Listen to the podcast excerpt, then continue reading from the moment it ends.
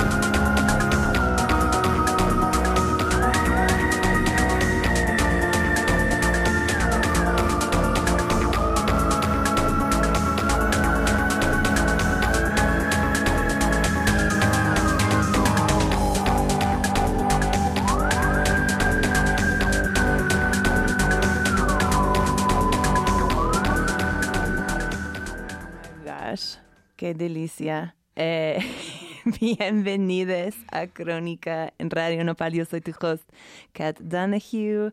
Acabas de escuchar a, a ver, este fue Kirby's Return to Dreamland y es parte de un, un playlist que nos hizo nuestro increíble invitado el día de hoy, Lucas Lugariño. Em, a ver, yo tengo en mi cuarto una pintura que es un kitty furro, un kitty furro, mostrándose su culito. Bien rosita, ¿no? Bien rosita. Fue comisionado por mi, mi Rumi y la gran curadora de arte, Olga Rodríguez de San Silicon, pero fue hecho para mí por una de mis artistas visuales favorites y amigas, Lucas Lugariño. Eh, solo quiero decir como unas palabras para introducirte, bebé, para, para los que no, no, no saben de tu obra. Pero Lucas es de Río de Janeiro, Brasil, vino a México por la primera vez en el 2014 y luego regresó a su país para terminar estudiando pintura en la Universidad Federal de Río de Janeiro. También ha estudiado telecomunicaciones que aprendí hoy cuando te estaba ¿Ah, investigando. sí? ajá. Eh, regresando a México, eh, exhibió en Pandeo, Salón Silicon, Bikini Wax, el Museo de la Ciudad de México y también Museo de la Ciudad de Querétaro. Y pues ahora eh, está preparando pues para un mes súper loco. está haciendo un par de cosas. Se va a estudiar en Holanda, en el Dutch, Art, Dutch Art Institute. Está dejándonos aquí en México con un regalo antes de irse su show Adpocalypse en el Museo Carrillo Gil. eh, que se va a poder ver, pues todavía no sabemos porque pues la pandemia y, y to- Yeah. y todo esto, pero Se supone que el 28 abre. El 28 de agosto, claro. Exacto. Entonces, cuando sale esto, ya va a estar en el museo, se supone. O sea, si COVID quiere, Let's pray. let's pray. Pero le invité aquí a Crónica porque, pues, es un gran consumidor de mota y pensamos que sería chido ponernos pacheques y hablar de las dimensiones canábicas de su arte. Así que, bienvenidos, Lucas, a Crónica. Gracias por la invitación. Kat. No, un honor tenerte Es un acá. sueño. Ay. Pues yo quiero pe- empezar con tu vida de Pacheco. Ajá. Entonces, ¿qué fumas? ¿Cuánto fumas? ¿Y por qué fumas? ¿Qué fumo? Mm, mota. Mota, sí. No tengo... Sativa, indica, ¿te gusta Pues, indica. la púrpura o la indica? Rico, Sí, sí, me más late. chill. Sí, como he... Ahorita estoy fumando una que el... que un contacto de Olga me pasó. Órale, justo. Sí, Olga. que yo creo que ella debe seguir fumando con este. El, el de bolero, que se, se me hace muy buena. Es de Oaxaca ahorita la que tengo. Pero generalmente sí, yo creo que generalmente trae de allá. Y me gusta mucho. ¿Cuál era la otra pregunta? Me encantan los dealer shoutouts. Eh, la- Sí. Las otras eran... me compren de bolero. es muy lindo. Ay. Eh, los otros eran ¿cuánto fumas? O sea, ¿Cuánto fumo? ¿qué es tu, tu rutina de fumar? Fíjate que yo creo que no fumo tanto porque un porrito me dura como unos dos días y medio. Órale. Ajá, Ok, sí. ok, ok. Aunque sí fume como... Tengo una constancia, depende de la época. Así como cuando, cuando tengo la chance de fumar y estar como más en la parte de creatividad, de estudios, y hay partes que son mucho más burocráticas que si yo estoy pacheco, no salen. Claro. entonces, generalmente como en la tarde doy un toquecito y en la noche otro para seguir chambeando un poquito y así me van como en... Sí, una oncita me dura como relativamente bien. Ya. Ajá. Ok, perfecto. ¿Y por qué fumas? ¿Por qué ¿Por usas qué cannabis?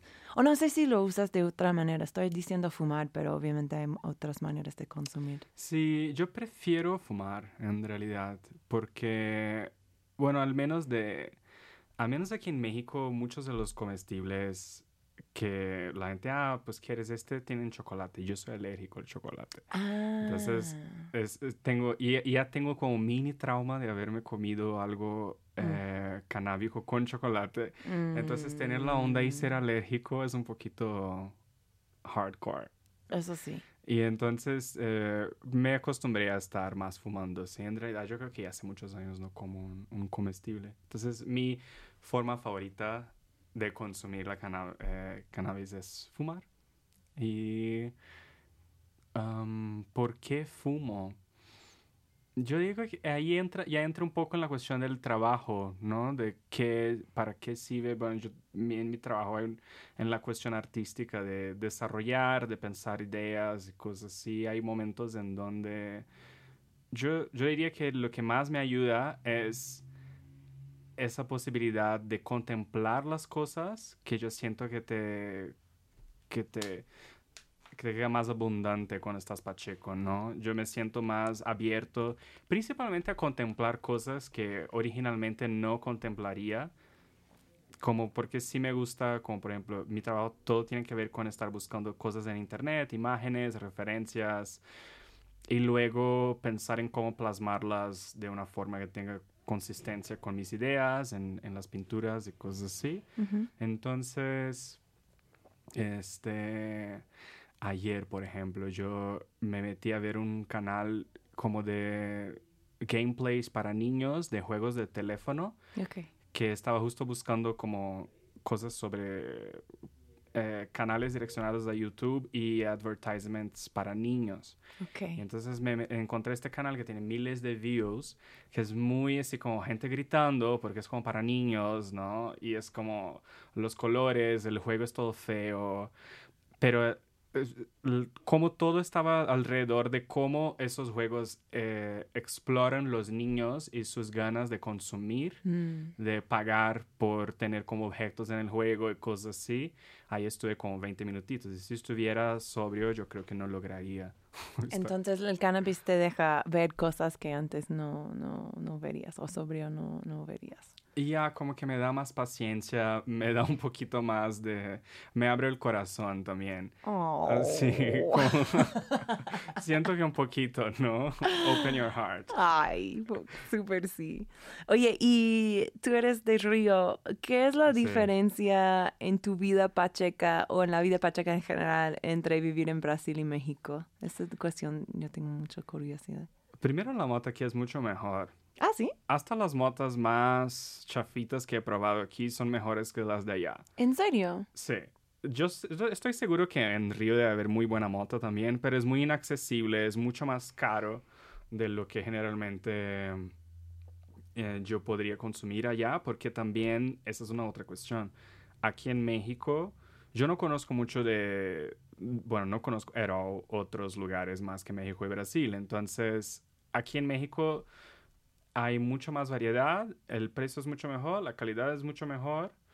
En Río, la forma, yo, haz, haz de cuenta que hace, hace rato ya no estoy allá. Entonces, Claro. yo también no sabría decir que, cómo, cómo se consume cannabis en 2021 Claro, en claro. Río de Janeiro. Ujú. Eh, hasta cuando yo me vine acá, todavía no era común la cultura de los dealers estos que vienen a dejar. Era lo que tenías que hacer es que tenías que ir con un amigo tuyo a un punto, Mm. generalmente era una favela, este, y ahí lo comprabas. Y era como una otra experiencia, un otro mood. Aquí en México yo nunca he comprado en punto. Aunque sí hay. Sí, ¿verdad? Sí, Claro. allá en la Santa María, donde vivía, sí sabía de algunos puntos, pero yo creo que cuando, para cuando yo llegué y ya me establecí aquí como esta última vez, que ya Mm. llevo como unos tres añitos de cacho, am, ya se, ya se había establecido una cultura de dealers ya Más así gourmet. sí, Más, más, más, gourmet. servicio al cliente. Quizás más gentrification Mucho un más poquito, ¿no? gentrificación. Súper sí. Sí, este, y entonces desde que empecé a, a, a estar más tiempo aquí, ya tenía como pues, los contactos, justo Bolero, ya llevo años pidiendo con él. Y, y es eso, yo no, no sé decir cómo es la experiencia de, de pedir la moto en un punto acá. Ya. El- allá en Río sí era como muy curioso, porque sí es como un poco... Sí está como un poco en la, esa imaginación de las favelas, ¿no? De que vas y muchas veces los güeyes, los, los puntos son muy armados, los güeyes te apuntan para saber si realmente vienes a, a comprar o si vienes a pendejear o si eres no sé quién. Ujú. Entonces te, hay como toda una etiqueta que aquí en México yo todavía no, no, no sabría decir cómo, cómo funciona. Pero sí es muy distinto. Lo más importante, yo creo que de- del consumo, es que como aquí es más vara y la gente no tiene, no tiene mucho problema en compartir.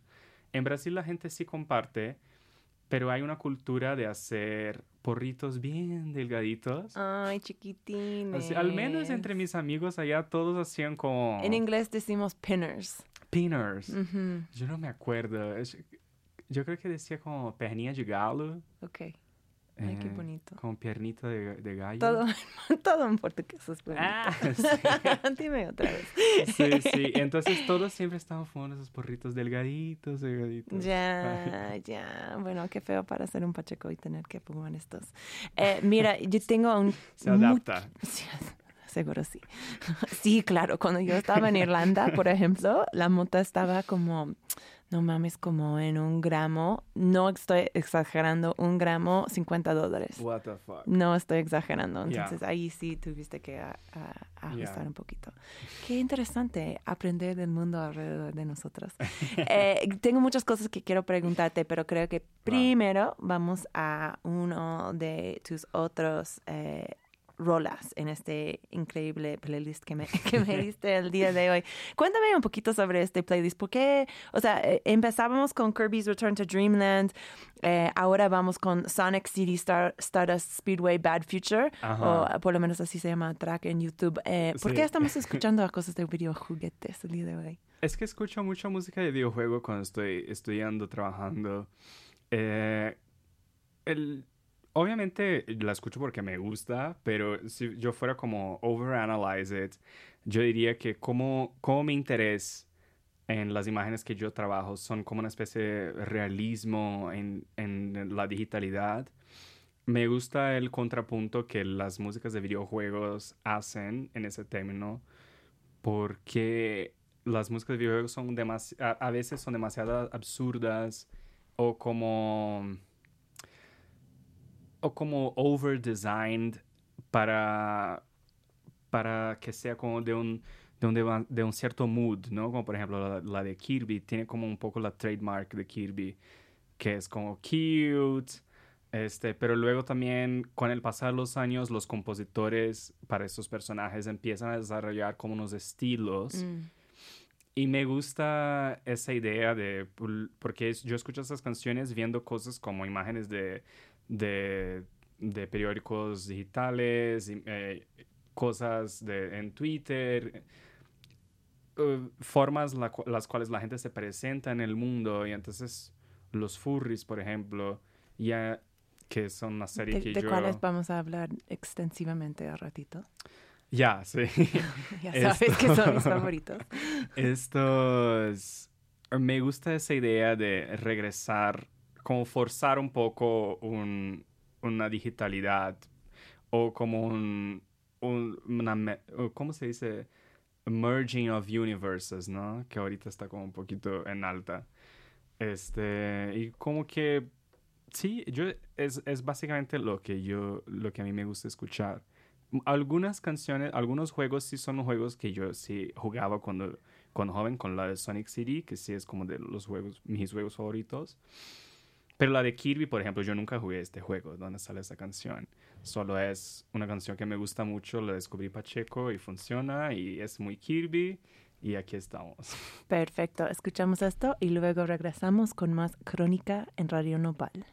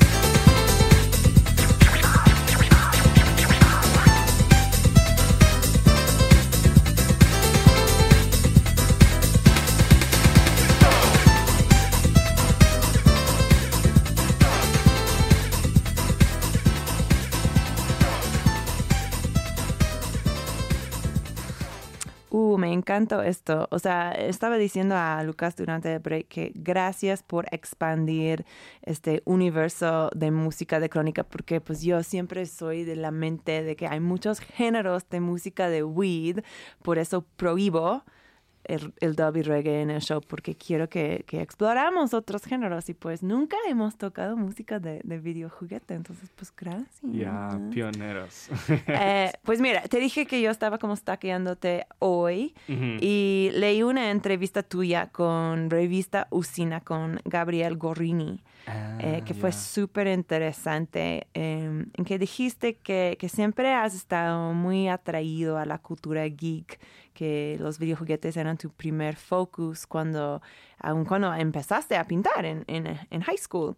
Um, y luego que empezaste estudiando telecomunicaciones, pero en que en algún momento te inclinaste un poquito más hacia la, la filosofía, la pintura. Um, en la entrevista en que leyó comentaste, ¿cómo voy a entender que veo en una pantalla si no sé pintar? ¿Puedes explicar tu razonamiento ahí un poquito más?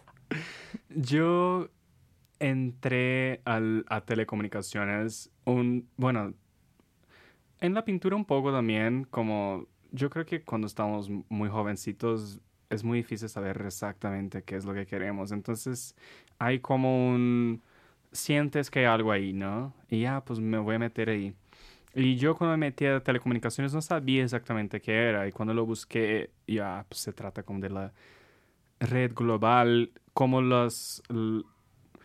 Como la comunicación per se es intermediada por gadgets, tecnologías y cosas así, ¿no? Uh -huh, uh -huh. Entonces, en realidad, yo pasé mucho tiempo sin entender muy bien por qué estaba ahí en telecomunicaciones, pero era algo que me interesaba mucho.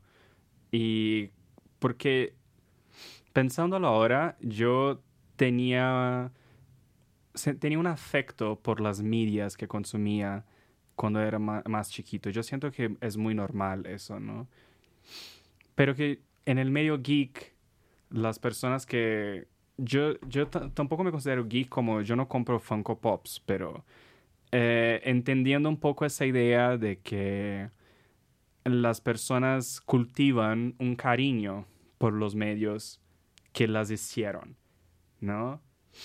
Y entonces, a poco a poco se me fue haciendo más sentido estar en las telecomunicaciones, entendiendo cómo lo que yo veo, cómo lo que yo veía y lo que yo vi, lo que yo veré, está intermediado por un aparato social, eh, tecnológico. Hay muchas cosas que están metidas ahí, ¿no?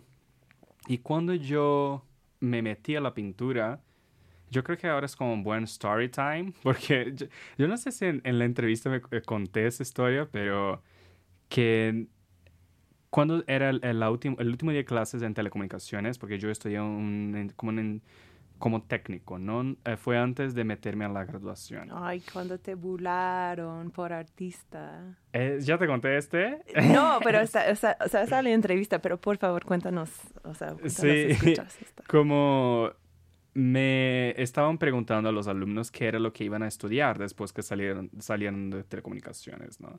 Y todos estaban como ingeniería, este, ingeniería eh, o como matemáticas. Eh, y un alumno le preguntaron y él dijo historia. Y entonces todos los alumnos de la clase se quedaron así como historia, pero no tiene nada que ver. ¿Por qué vas a historia? No, no. Y el güey se hartó y para, que, y para sacar la atención de, que él tenía sobre él, él dijo así como, bueno, pero al menos no es como Lucas, que se va a estudiar pintura. Oh, al menos, al menos.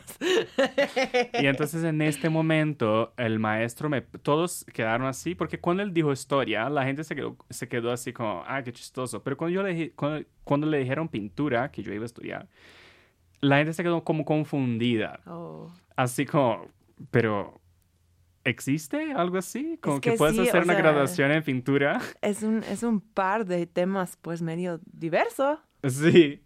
Y entonces el maestro me preguntó, ¿por qué vas a estudiar pintura? Obviamente yo inventé algo ahí. Y yo dije, bueno, es que si yo no entiendo lo que está pasando este, si yo no sé pintar, ¿cómo es que yo voy a entender lo que está pasando en, en las pantallas, no? Así como, de la imagen y los colores y así, ¿quieres decir? ¿O, cómo? Sí, también es, obviamente yo lo dije como, eh, nada más como una forma como muy directa, así como, ok, eh, las imágenes eh, físicas que nosotros tenemos hoy en día son, derivan eh, han, dado el espacio para que las imágenes técnicas se desarrollen, ¿no? Como que hay un, hay un step, ¿no? Como la pintura es una especie de ancestro común de todas las imágenes que nosotros consumimos hoy en día, ¿no? De nuestros teléfonos, de las películas, este, hasta de las propias pinturas que son hoy en día, es como un, es como un fósil vivo, por así decirlo. Ya, mm. ya, la intentaron matar, etcétera, ¿no? Y... ¿Intentaron matar la pintura? Sí, sí, que luego hubo esa época... ¿Como el mundo de arte? Sí. Hubo esa ah. época en, en, la historia del arte en donde la pintura estaba muerta y cosas así. Ah, ok. Luego estaba hueva, pero justo...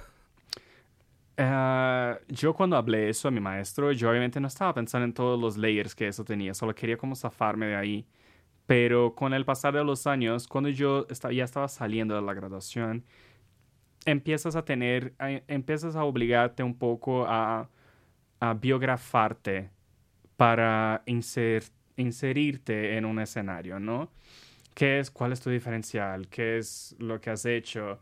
¿Por qué tus intereses son importantes, ¿no? Porque tienes que, cuando quieres aplicar una beca, cuando quieres como explicar tu trabajo, todo el tiempo tienes que estar como reafirmando, aunque no diciéndoles así de esa forma, mi trabajo es importante, pero tienes que encontrar, porque hay muchos artistas que simplemente hacen lo que les gusta y no tienen la necesidad de inserirse en un tipo específico de mercado mm. y van a seguir 70 años haciendo lo mismo, ¿no? Pero para quien estaba como buscando este como estar de una forma profesional, inserirse en un contexto del arte contemporáneo, yo me tuve que preguntar. Y en ese momento me acordé de esa historia, ¿no? Así como, bueno, sí tiene mucho que ver lo que hago yo hoy en día con lo que estudié en telecomunicaciones, porque yo aún, mi trabajo aún tiene que ver con estar mediante una pantalla. Claro y entender lo que está pasando con esa pantalla, ¿no? Entender por qué esta imagen llegó a mí, por qué yo me intereso por esta imagen, por claro, qué yo porque tu obra se basa mucho en las imágenes del internet. No creo que hemos mencionado esto. Sí, ahorita yo dije que pues mi investigación toda está con ver cosas en, el internet, eh, desde Twitter, ex videos, también para los furros estuve mucho, mucho tiempo en Pornhub, ex videos.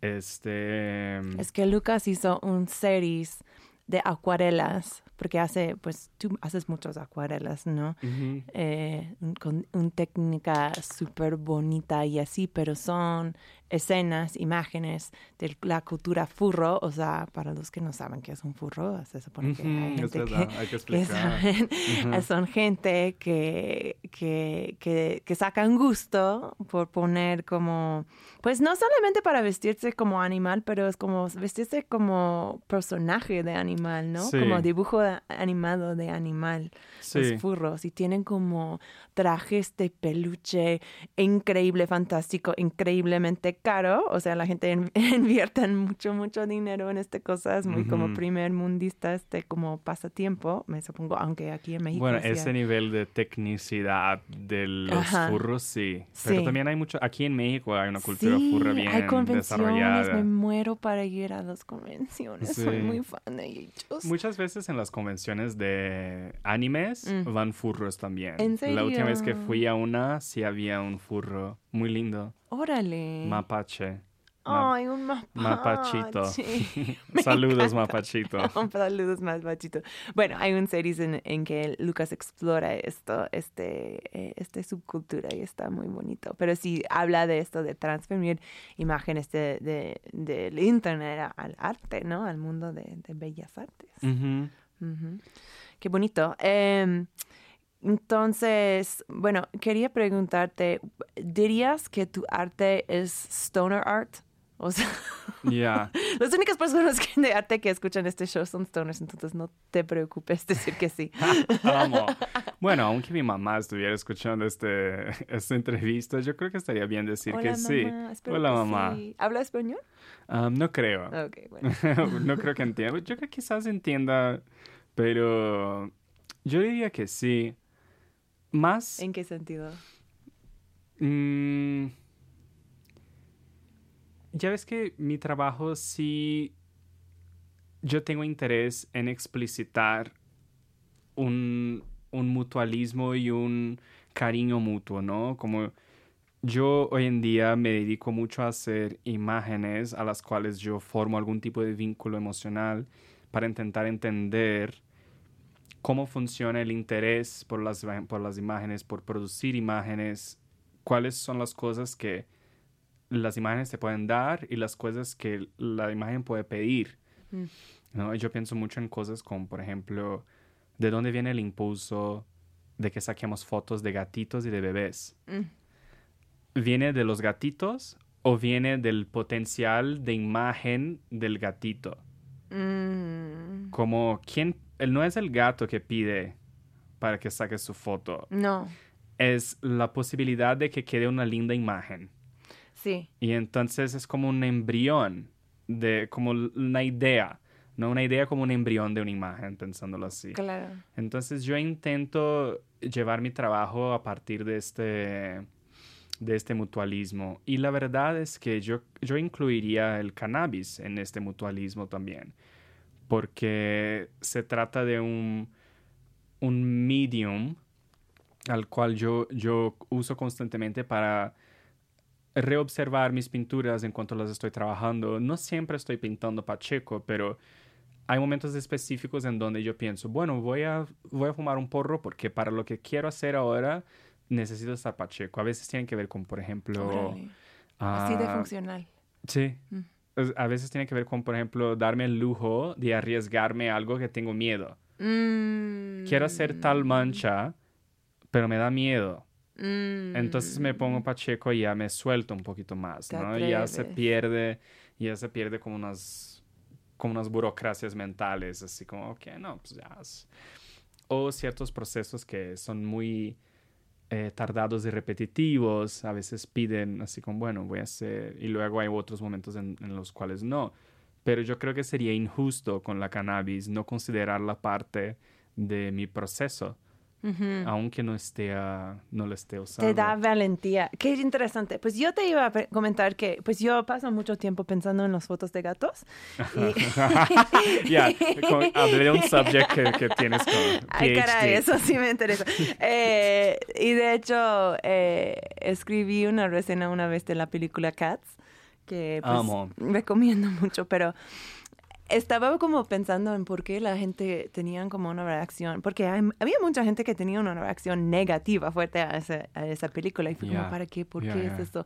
Y mi teoría fue que pues obsesionamos con los gatos también porque eh, a veces hacen cosas que nos recordamos de nosotros, ¿no? Como reconocemos algo en, en un gesto del gato, en la mirada del gato, o sea, así es este mutualismo. Y el, el Cats eh, nos ofendió porque pues eh, expuso esta conexión entre el humano y el gato, pero obviamente pues la animación gi- digital era medio Medio uncanny, ¿no? medio uncanny, medio feo. Estaba como exponiendo este como conexión muy personal de nosotros con los gatitos de una manera que no nos gustó. Ajá. Este fue mi, este fue mi, mi, mi teoría de los. Pero anyway. Sí, como que se conflictúa, ¿no? Este, me gusta el video que esa chica, Lindsay Ellis, que Mm. es como una, ¿sí lo, la conoces? No, Es como media eh, theorist. ok. que mm, tiene un video como una hora sobre esta peli. Y lo que ella menciona Wow. es cómo este director en específico propone un realismo en sus pelis, porque fue el mismo que hizo el Le Miserable. Mm. Como que in- trae un poco esta idea de un musical realista que en, el- en el Le Miserable funciona un poco porque sí se trata como de, de un musical sobre algo que, pues, la La revolución vida dura, ajá. y cosas así, pero que, según ella, desde su inception, es, eh, iba a salir mal, porque la naturaleza de Cats es una, la natu- es una naturaleza mágica, ¿no? Como surrealista. Entonces que el güey intentó capturarlo en su estilo de realismo musical fue como la, la primera y peor decisión de toda esa Uf, película. y la gente se ofendió, la gente se ofendió. Yo muero por verla, la verdad. ¿No lo has visto? Yo, yo digo que debe ser como de la mejor cosa para ver Pacheco desde, I don't know, Oh my gosh, una noche que necesitas como desconectar tu mente antes de irte. veámosla. Veamos. sí, sí, sí, Este puede ser tu despedida. Va. Eh, oye, ¿y qué es la representación más explícita del cannabis que ha aparecido en tu arte? ¿Has hecho una representación literal del Una cannabis? ahí? representación como una obra pensando en el cannabis. Puede ser. O sea, si, nu- si nunca has pintado como un porro en, en una de tus cuadras, puede ser el espíritu del cannabis. Pues debería, ¿no? sí. Yo digo que... Yo digo que no es difícil ver el espíritu del cannabis en mis piezas. Por, justo por la forma la cual intento agregar como sobre, sobre diseñar la realidad en las imágenes que yo agarro y ves todas las imágenes. Bueno, no todas, pero gran parte de las imágenes son imágenes que me gusta que el- me gusta la idea de que puedes reconocer una realidad, una realidad física, no una, no una realidad diseñada, ¿no?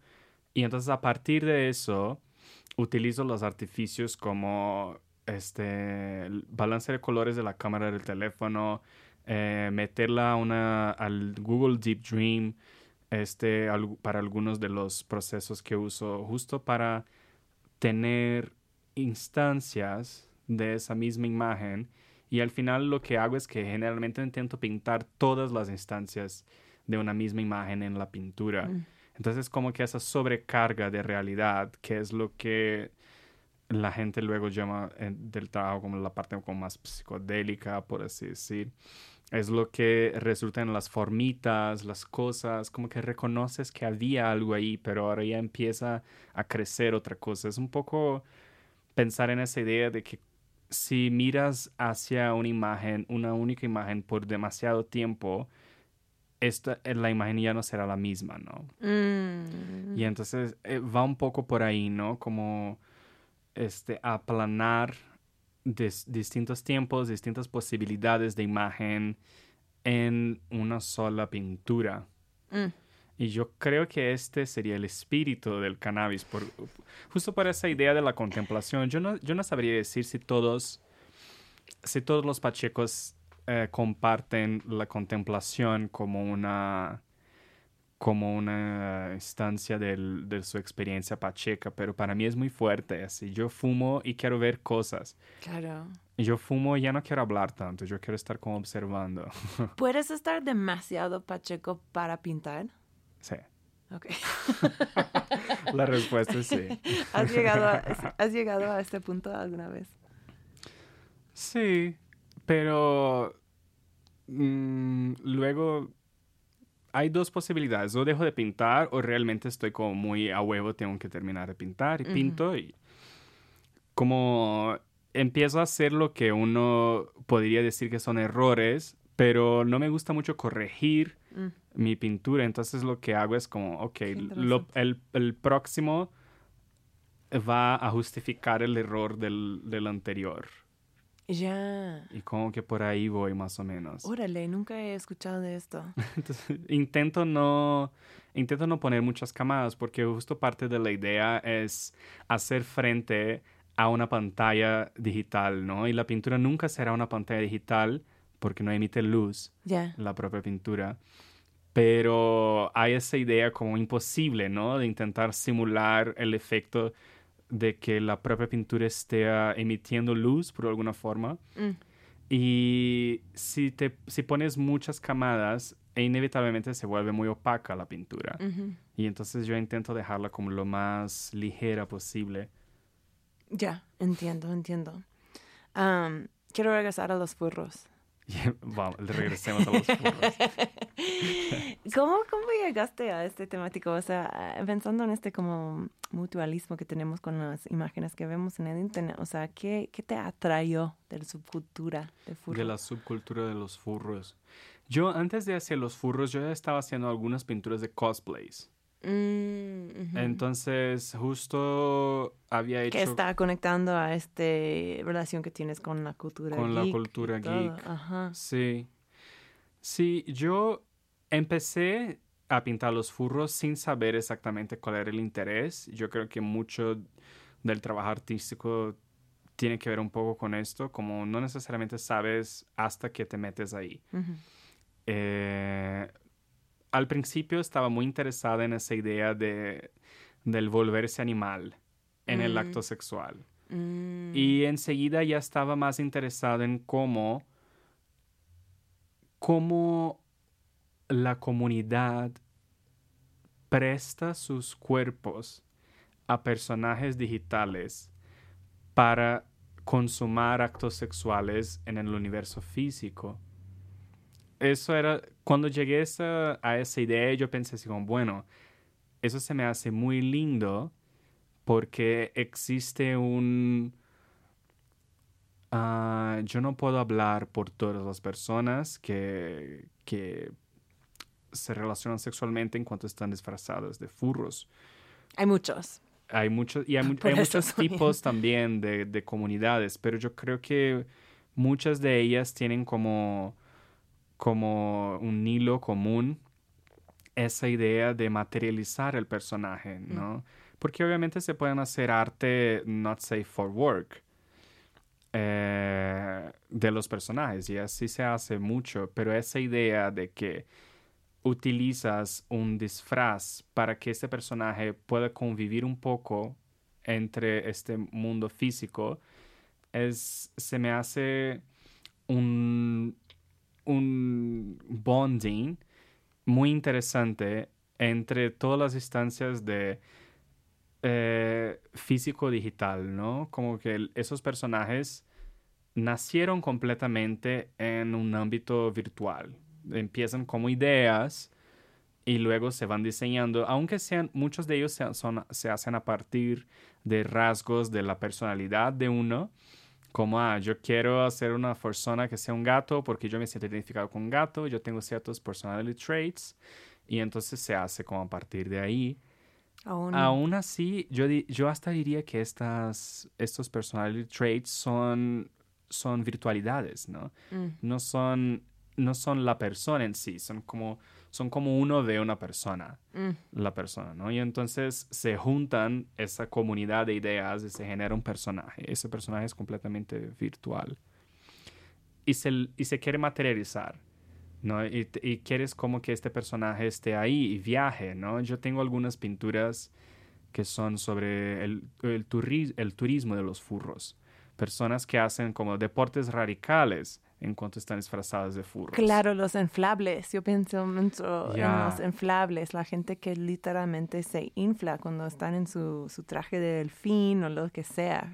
Exacto. Sí, hay, hay, hay personajes que tienen interés en, en acercarse no al animal, pero al, más al plushie, ¿no? Claro, al juguete. Al juguete. a, y a la entonces, sí.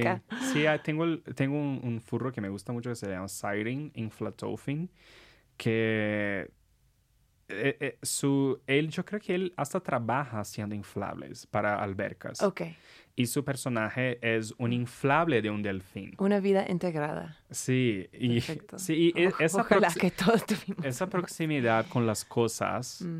con más, más allá del... e- Es como integ- una, una integración rara entre sociedad, el mundo de las cosas, el mundo animal, el mundo de las ideas, todo en, en estos personajes. Sí se me hace muy, muy lindo eh, el esfuerzo que esa comunidad hace y, y, y cuán, lo cuán self... um, cu- cuánto es como ellos por ellos mismos, ¿no? Como que no, aunque luego hayan como empresas y, y cosas que intentan hacer cosas con furros, ahorita en las Olimpiadas salieron algunos furros, creo que por Australia, en las propagandas de, de Olimpiadas allá. Aún así los furros ya, ya llevan como 60 años Claro. en, en su propio pedo. Qué loco. ¿Y, ¿Y cómo fue, o sea, cómo fue la recepción de tus cuadras de los furros? No, no fue. No te compraron mucho, me has comentado. Yo creo que la parte de, más que comprar o no, yo no tuve mucha chance de exponerlos. Ah, Como- ¿esto te sorprendió? Am, sí, no. Como si tuve, en realidad, un, yo cuando vine a México esa última vez a vivir, justo había empezado a hacer los furros y una de las cosas que pensé es que en Río de Janeiro yo no voy a vender esto. Mm, Maybe en la Ciudad de México pueda vender algo así, pero lo que pasa es que Silicon tenía, tiene interés en los furros. De hecho, ellos Salon tienen, Silicon, sí, sí. ellos tienen los derechos de, de mover como gran parte de mis furros. Ujú. Pero cuando yo expuse con ellos en el 2018, la serie era muy bebé todavía. Y entonces no quise ya ponerlos, quería como trabajar más, Ya. pensando que tendría la chance de, de hacer alguna otra expo. Pero al final nunca tuve una chance de hacer algo solo sobre esa serie. He expuesto algunas de las pinturas en, en estos años y sí he vendido, pero mucho para personas más cercanas. Yo digo que el mercado de México aún es muy conservador. Sí, así. Pues mira, vamos a tocar un cachito de otra rola, porque sí quiero tocar por lo menos un parte de, de todas las canciones que, que traíste. Este Claro. es Katamari Damacy, OST. Este, ¿de, de cuál videojuguete es este? Se llama Katamari Dama, sí. Ah, ok, pero... claro, bueno, vamos a, vamos a escuchar a esto Ya. y vamos a regresar con más crónica.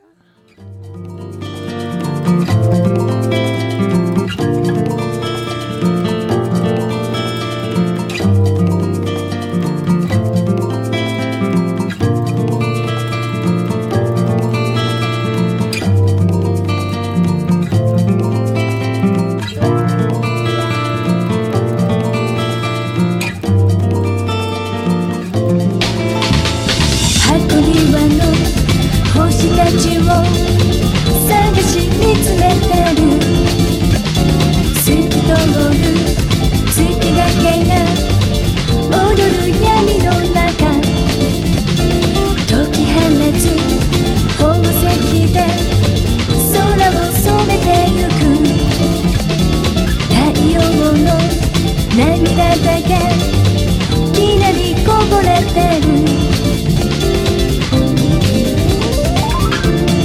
寄り添いながらあなたを見つめその指先だけでロリと転がしながら教えてほしい。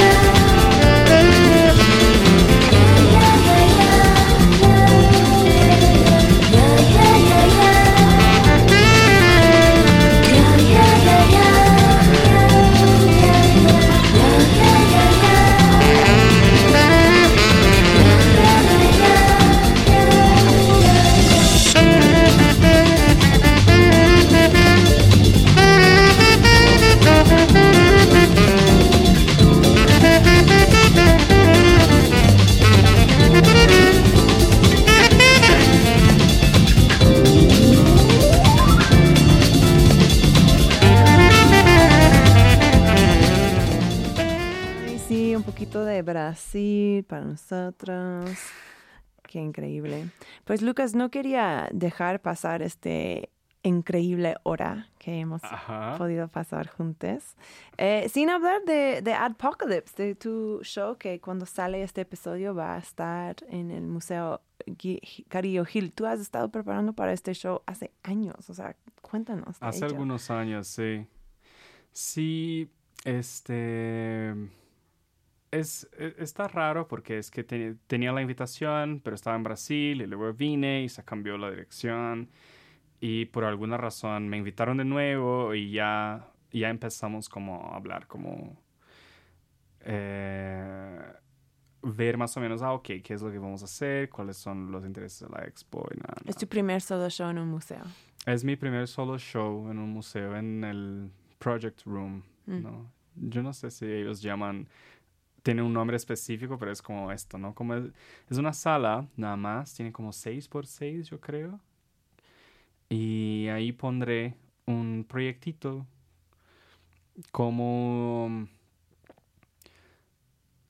Apocalypse. Yo no sé, llegamos a hablar de, de qué significa, de dónde viene antes. no, no. no. Solo tú y yo, Ah, eh, no, no creo. en algún momento. No, no creo. Como que el término Apocalypse es el nombre que la comunidad de YouTube le dio al evento de que las brands se salen de la plataforma Mm. y entonces este, esta urgencia de cual las brands salen del día a la noche, generalmente por algún escándalo relacionado a la plataforma, como por ejemplo yo creo que el Apocalypse más famoso fue cuando un youtuber sacó un video exponiendo cómo el algoritmo de YouTube proporcionaba como los, los rabbit holes en donde niños se meten y les dejas como vulnerables a predadores, ¿no? Predadores Oh, no. sexuales. Y que el algoritmo was backing that up Uf. Y que estos videos que eran como playgrounds para sexual predators um, eran O sea, en los eran comentarios. o- monetized. ¿Cómo se.? Cómo En los comentarios ah, había. ok, ok. Sí, la los niños estaban ahí y entonces los... eh, como que empiezan viendo un video y luego ya van viendo un otro y un otro y un otro y en algún video es cuando se acercan como... Esa es como la narrativa, ¿no? Pero en realidad es, es un poco más raro. De hecho, hay muchas teorías de conspiración alrededor de este apocalipsis en específico. Y causó una apocalypse, que se salió marcas de, la Exacto, plataforma. porque lo que pasa es que esos videos eran como monetized y entonces tenían, tenían ads. Ah, ok. Y lo primero que hicieron las empresas fue sacar todos los ads en, de YouTube hasta que YouTube se pronunciara, ¿no? En relación a eso. Pero muchos canales ah, dependen de, de la monetización. Como que cada, cada vez más YouTube es una plataforma que está restringiendo las posibilidades de crecimiento de sus creadores de contenido, ¿no? Y cada vez más atendiendo a la presión de las empresas para establecer ciertas cosas y toda esa obsesión con el user-friendly ah, contenido y cosas así. Entonces, el evento del Apocalypse, lo que, me, lo que se me hace interesante del evento del, del Apocalypse es la relación directa entre la producción de advertisements y el fin del mundo. ¿No? Porque es la, la junción de las dos palabras, ¿no? Por así decir. Y entonces, pensando imagen, me, me gusta esa idea porque generalmente se atribuye a la imagen un aspecto de iluminación, de conocimiento, de nobleza, ¿no? De abrir el mundo, de conocer, de saber cosas, de descubrir el iluminismo eh, francés, este, muchos movimientos tienen que ver con poner la imagen como un like a harbinger of light, ¿no? Mm. De conocimiento y de esclarecimiento. Y entonces se me hace interesante que se relacione el, el apocalipsis con el advertisement en, en este evento eh, YouTube social, por así decir, porque el, el apocalipsis tiene que ver con, con la revelación final, tiene esa parte del silencio, ¿no? De, eh, de un momento hubo el silencio. Yo creo que quizás quien, quien creó ese término, porque no es atribuido a una persona específica, pero yo imagino que en la, en la comunidad ah, había esa, ese relacionamiento con el silencio de las brands, ¿no? Y entonces me gusta esa idea de pensar que existe una sombra de esta, de esta luz de la imagen, ¿no? Por así decir. Existe un otro lado de las imágenes que está relacionado con justo este advertisement, ¿no? Y justo la tesis de los trabajos que están en Apocalypse va un poco por ahí. La idea de que aunque las imágenes sean seres de luz, pensando en la idea de que no se pueden ver imágenes si no hay luz, las imágenes que generan luz, eh, el teléfono, el cine, toda la, la imagen contemporánea está basada en esto, ¿no? Como dispositivos que crean su propia luz y emiten imágenes. Estas imágenes aún emiten sombras también. Y existe un aspecto de la imagen que yo a partir del a partir de ese evento social del apocalypse, yo pienso que la sombra de la imagen es el advertisement. Es pensar que si la luz de la imagen es eh, el conocimiento, la nobleza, la iluminación, la sombra de la imagen es el tricky que es el advertisement, como e- la exploración de los deseos, es pensar que todo lo que, pensar esa idea rara de que todo lo que nosotros vemos tiene un potencial de advertise something. Mm, Y que ese, eso es un problema de la imagen, ¿no? Al cual yo- se tiene que atribuir. Y una de las piezas, por ejemplo, es una pintura del salto más alto ya hecho en la historia de la humanidad, que de hecho es patrocinado por Red Bull. ¿no? Y yo me quedo pensando, ¿cuál es el interés en la empresa en estar presente en esta imagen? Porque todo se resume a esta imagen que es el güey en la cámara mirando al güey a punto de saltar hacia el planeta. Órale. Y ahí está Red Bull, el, el, el signocito de Red Bull, ¿no? Oh my God. Pero también me hace pensar dos cosas, ¿no? La primera es que eh, el güey estaba viendo las nubes, ¿no? Antes de saltar, estaba viendo como el planeta. Y una de las formas más comunes de dar sentido a formas es ver nubes, ¿no? Como que ves cosas en las nubes ya. puedes ver alguna forma. Y yo me pensaba así como, bueno, si yo estoy proponiendo que el advertisement hace parte de la naturaleza de la imagen, eso significa que es las nubes las podemos pensar como advertisement. Increíble. Te voy a interrumpir Claro. porque tristemente hemos llegado al fin del programa. Está bien. Pero suena que Apocalypse, pues yo diría que es un, un buen pick para todos mis pacheques que nos escuchan. Sí, ojalá te alcance a ir. Recuerdan que está ahora, debe de estar ahora en Museo Carrillo Gil. Em, a ver, ¿hasta cuándo? No sabemos todavía por la pandemia. Se pero- supone que tres meses, yo creo que. Tres meses, ok, estar. perfecto, Sí, perfecto, va. sí, sí, Pues. Lucas, muchísimas gracias por hacer el tiempo para, para hablar con, conmigo Yeah. antes de todos estos cambios. Em, México te va a extrañar mucho. Sí, yo a ustedes. Ay, Pero les vengo a ver muy pronto. Ok, perfecto. Seguro. Dos años, ¿no? Ah, quizás menos. bueno, muchísimas gracias por estar en Crónica. Gracias a ti por la invitación. Este ha sido, bueno, yo soy tu host, Kat Donahue. Y bueno, si- no sé si quieres eh, juntar conmigo en el, fin, en el miau final. Sí.